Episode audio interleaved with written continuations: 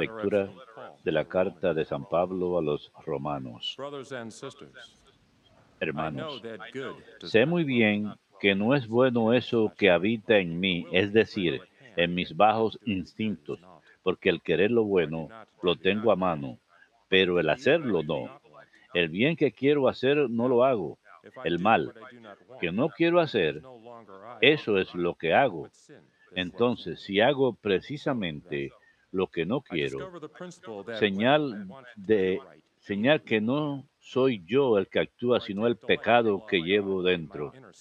Cuando cuando quiero hacer lo bueno, me encuentro inevitablemente con lo malo en las manos.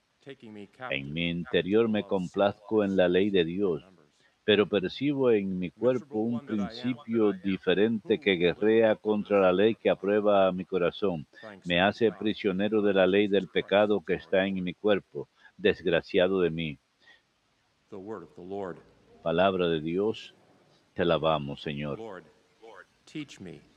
Señor, instruyeme en tus leyes. Señor, instruyeme en tus leyes. Enséñame a gustar y a comprender, porque me fío de tus mandatos. Señor, instruyeme en tus leyes. Tú eres bueno y haces el bien. Instruyeme en tus leyes. Señor, instruyeme en tus leyes. Que tu bondad me consuele, según la promesa hecha a tu siervo. Señor, instruyeme en tus leyes. Cuando me alcance tu compasión, viviré, y mis delicias serán en tu voluntad. Señor, instruyeme en tus leyes. Jamás olvidaré tus decretos, pues con ellos me diste vida. Señor, instruyeme en tus leyes. Soy tuyo, sálvame, que yo consulto tus leyes. Señor, instruyeme en tus leyes.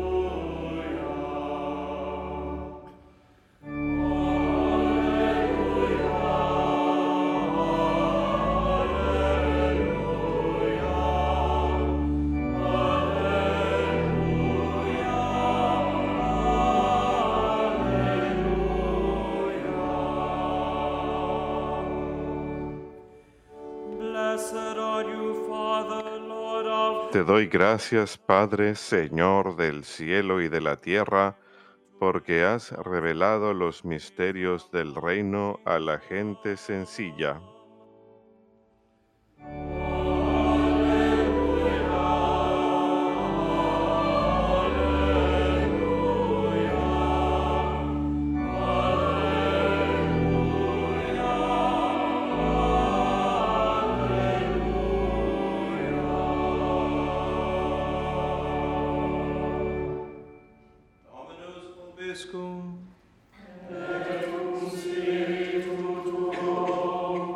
Lectio Sancti Evangelii secundum Lucum.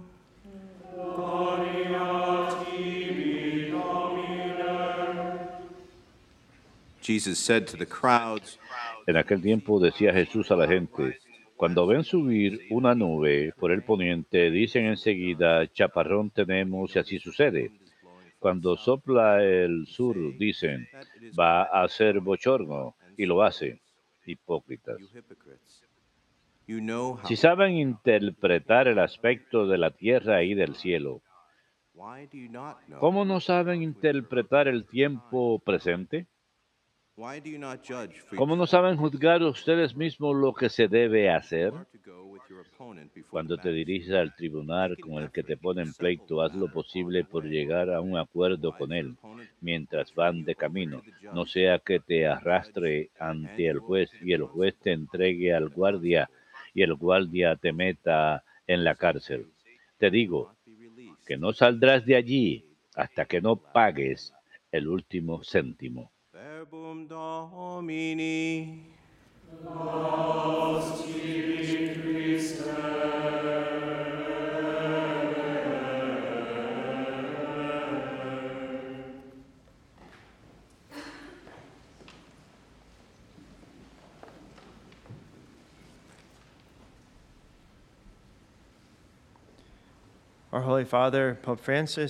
Nuestro Santo Padre, el Papa Francisco, ha declarado el día de hoy, viernes 27 de octubre, como día de, ayudo, de ayuno, oración y penitencia por el mundo, por la paz en el mundo, en especial eh, en el contexto de la guerra entre Israel y Hamas. Eh, WTN televisará una hora de oración por la paz en nuestros días en el mundo. El Papa Francisco lo liderará en la Plaza San Pedro a las 11 a.m hora del centro, 12 pm, hora del este.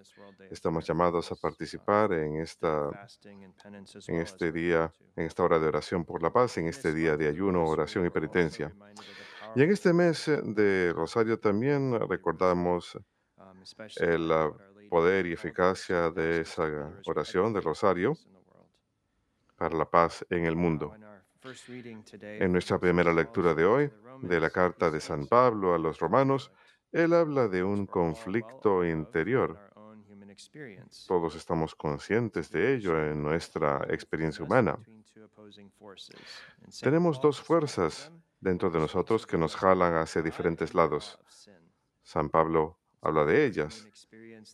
Es parte de nuestra experiencia humana que los deseos buenos y santos a menudo son frustrados por nuestra debilidad humana.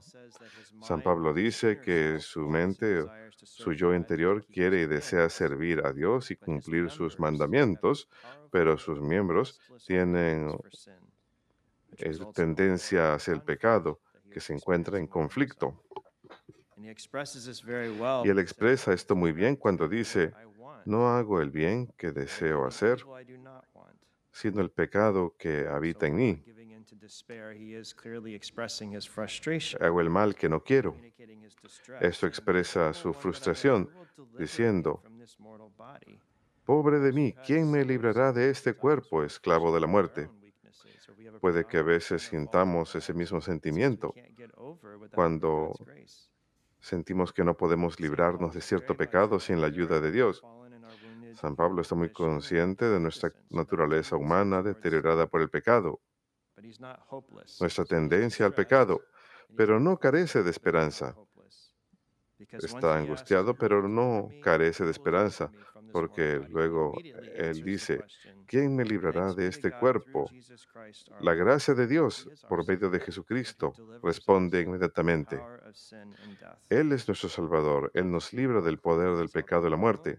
San Pablo claramente expresa el problema e inmediatamente presenta la solución. Cuando somos bautizados y purificados del pecado original y cualquier pecado posterior,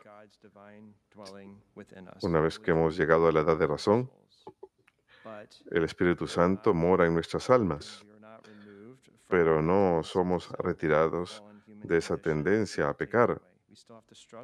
Aún tenemos eh, que trabajar con la ayuda de Dios contra nuestra inclinación hacia el pecado, pero este es un medio hacia la santidad, hacia la virtud.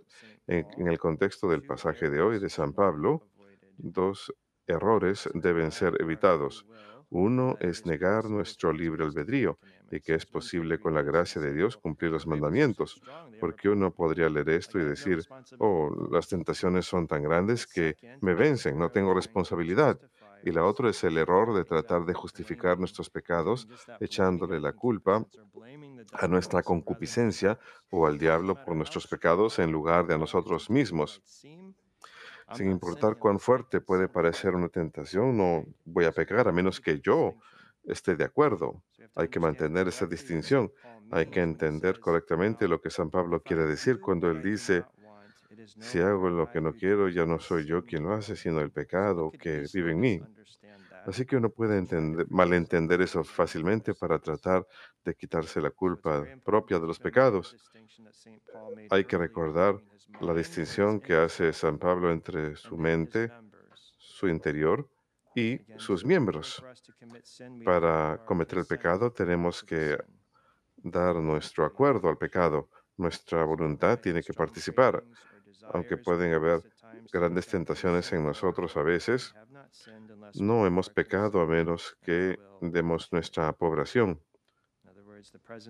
En otras palabras, la presencia de una tentación no significa que hemos pecado, sin importar cuán mal nos haga sentir la tentación. Y eso es lo que San Pablo expresa en la primera lectura de hoy.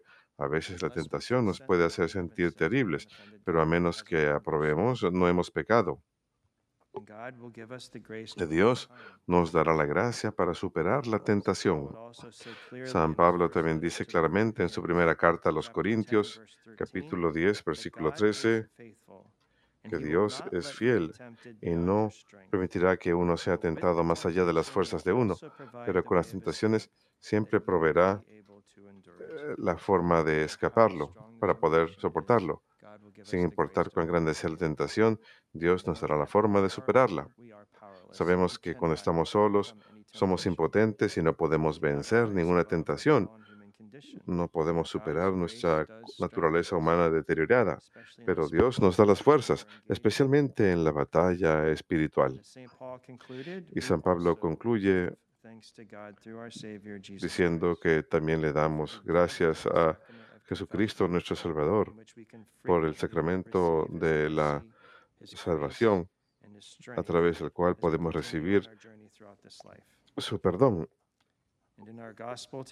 Y en nuestro Evangelio de hoy, el Señor le dice a la muchedumbre que mientras que son capaces eh, de darse cuenta si es que va a llover o si va a haber calor del desierto, pueden ver esas señales visibles e interpretarlas. No saben interpretar los signos del tiempo presente. Su Salvador, Dios encarnado, surgió en medio de ellos, el Mesías, y lo ignoraron endurecieron sus corazones a lo que tenían justo al frente, endurecieron sus corazones a la invitación al, arrepentimiento. Y el Señor también utiliza la imagen de una, una sala de juzgado en un caso de muerte.